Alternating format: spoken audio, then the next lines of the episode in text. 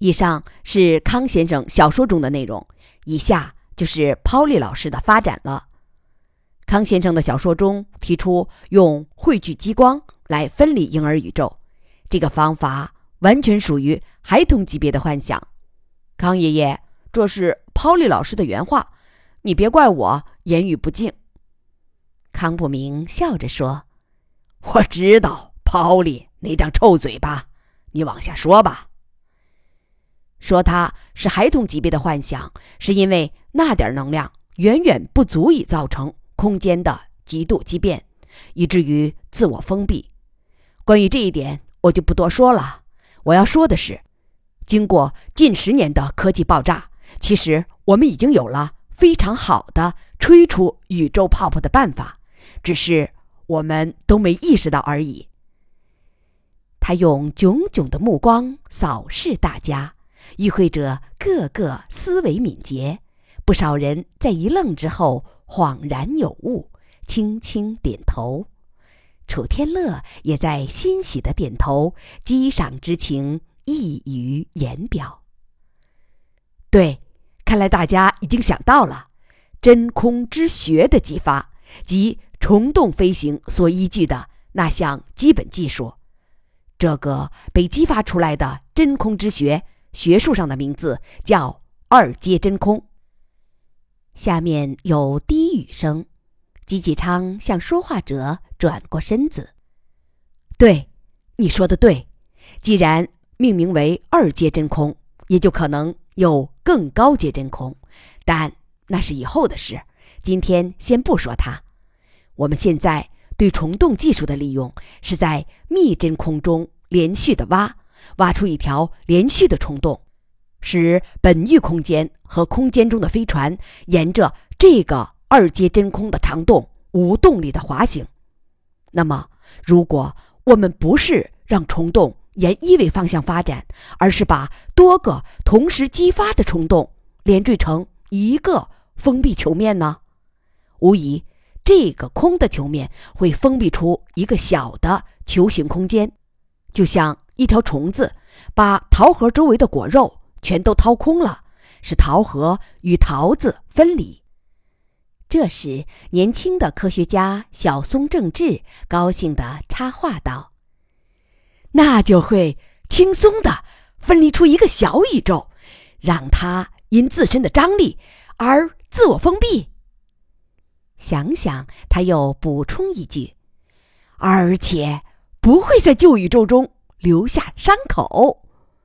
想想，他又说：“就像楚先生吹的泡泡。”众人大笑，气氛立即活跃起来。吉吉昌向主持人点点头，高兴地说：“对，这就是 Polly 老师的设想，它可以称为婴儿宇宙。刚才我用被蛀空的果核来比喻它。”但大家要注意一个重要的区别：桃核分离后仍被圈闭在果肉内，但婴儿宇宙自我封闭后就会从原宇宙中消失，进入新宇宙中，或者也可能它本身就扩展为新宇宙。与会者开始同周围的人小声讨论，或者沉浸在深度思考中。过了一会儿，吉仁瑞让大家安静，笑着说：“看来各位已经明白了，但我是个科盲，所以嘛，还得再问两点。常常，你说这个婴儿宇宙将同爸爸宇宙完全分离，是不是说它对我们来说完全不可知？是的，信息不可通正是宇宙分立的基本定义。”那么，我们怎样才能知道有一个婴儿宇宙被成功分离出去了呢？可以用间接的办法，比如在我们打算分离的那块空间，预先放上一块强辐射的雷块，然后在安全距离之外保持对它的遥测。如果激发后辐射突然消失，那它当然是随所在的空间一块儿消失了。好。我明白了，那么接下来就能做这样一些事了。在宇宙分离之前，往那块空间预先放置，比如人类基因库，或几百枚人蛋，或者干脆是一千个活人。目前我们还不能确定这件事。宇宙分离时会不会影响其中放置物的生物活性？因为黑洞是会影响的。大家知道，黑洞无毛，进入黑洞的所有物质都被剃去毛发，即丧失所有有效信息，只留下质量和角动量。但对于柔力分离的婴儿宇宙呢？也许它会温情一些，保留下物质的毛发。我们只能说一步走一步，也许永远不可知，也说不定。但至少说，在婴儿宇宙中放一块墓碑，这种死信息应该是可以保留的。这至少达到了老爸你最初那个墓碑计划的要求。姬仁瑞调侃地说：“ 哼，那只是身为穷人时的穷目标，现在今非昔比了。”两根油条打发不了我，我得要一碗红烧肉。他低下头同楚天乐交谈了一会儿，后者说：“也许不用那么悲观。当然了，黑洞无毛，但那是因为黑洞的蛮力所致，是因为它的强大引力破坏了物质结构。如果是用柔力分离出一个。”柔嫩的婴儿宇宙，其中的放置物应该能保留原来的信息。他又说：“所谓信息不可通，是指两个宇宙之间，如果在新宇宙中还保持着某种完整信息，只是与旧宇宙完全无法交流，这并不违反信息不可通的原理。”他强调道。当然，这些都还只是猜想。新宇宙能否保存信息？能否保存生物活信息？能否让人存活？甚至那儿是不是仍遵循旧宇宙的物理规律？一切都是未知。姬仁瑞断然说：“那是以后的事。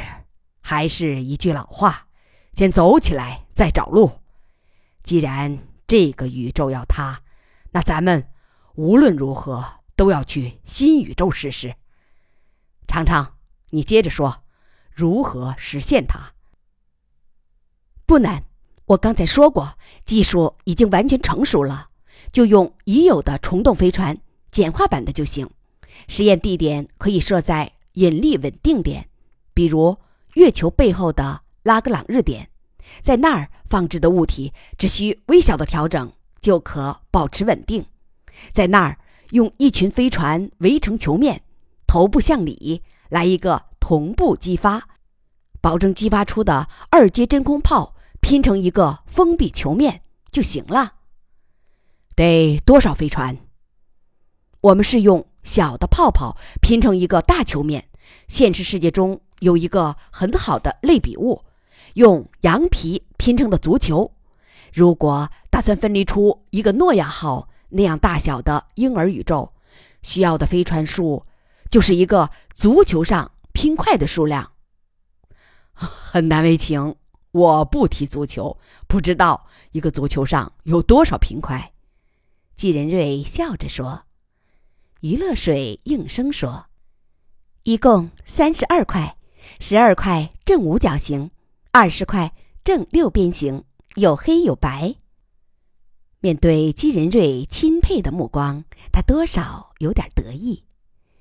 我在中学和大学时，几乎玩遍了所有的体育项目，包括足球，是和男孩子们一起踢。三十二块，也就是说需要三十二艘飞船。看来这件事还真的不容易。不会少于全世界一年的总产值吧？楚天乐摇摇头。没有你想象的那么困难。进入青时代后，人类财力充沛，别说各个国家，就连一些亿万富翁，都会建一艘超光速私人飞船，以方便家庭太空游。我们可以用技术支持来促进飞船制造业。等各国和民间有了足够的飞船，我们做实验时借用，用后归还就行了。他笑着说：“以鸡大哥的人脉和山货力，肯定连租金都不用掏。”众人都笑了。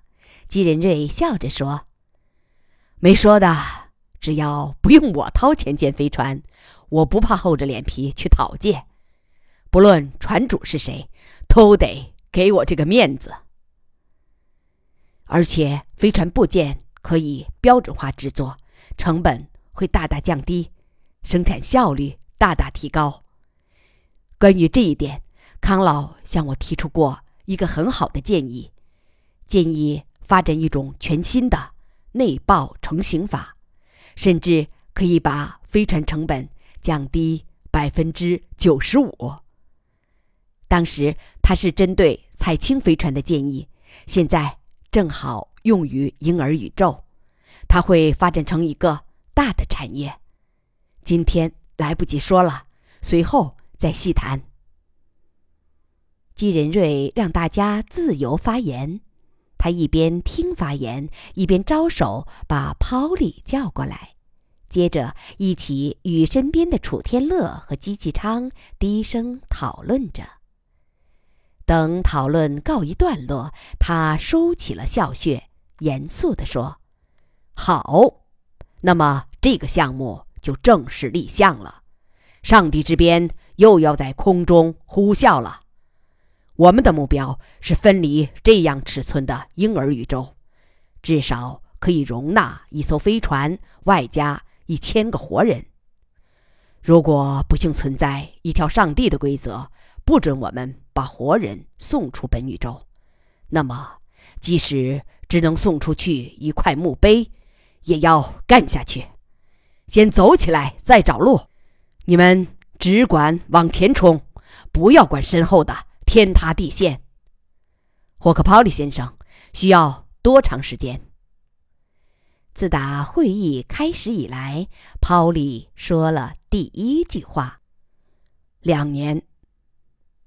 行，这个时间没水分，我不再压缩了。跑里打断他的话，前提是那时要有三十二艘现成的飞船。这件事儿交给我，我的鞭子会转回来抽自己的屁股。至于你所需的人力和资金，尽管向我要。我只有一个要求：给季继昌等年轻人压担子。越重越好，他们这一代还嫩，得赶快锤炼。没说的，另外还想请出楚这尊主神。楚天乐摇摇头，扯淡，你才是主神。我会时刻关注这件事，但不会具体参与，因为我想在这条路之外，尽力另寻一条路子。增加一重保险。跑里没有再坚持。好的，我不勉强。散会了，人员开始离开。姬仁瑞笑着对儿子说：“我听你一口一个 Polly 老师叫得很亲热嘛，儿子懂事了，我很高兴。”常常很谦虚。没啥，应该的。当弟子的本分。跑里微微一笑，平时是另外的称呼。姬继昌有点脸红。他和艾玛去人蛋岛之后，跑里并没有中断西洋浴和裸游的爱好。艾玛对此倒是完全不在意。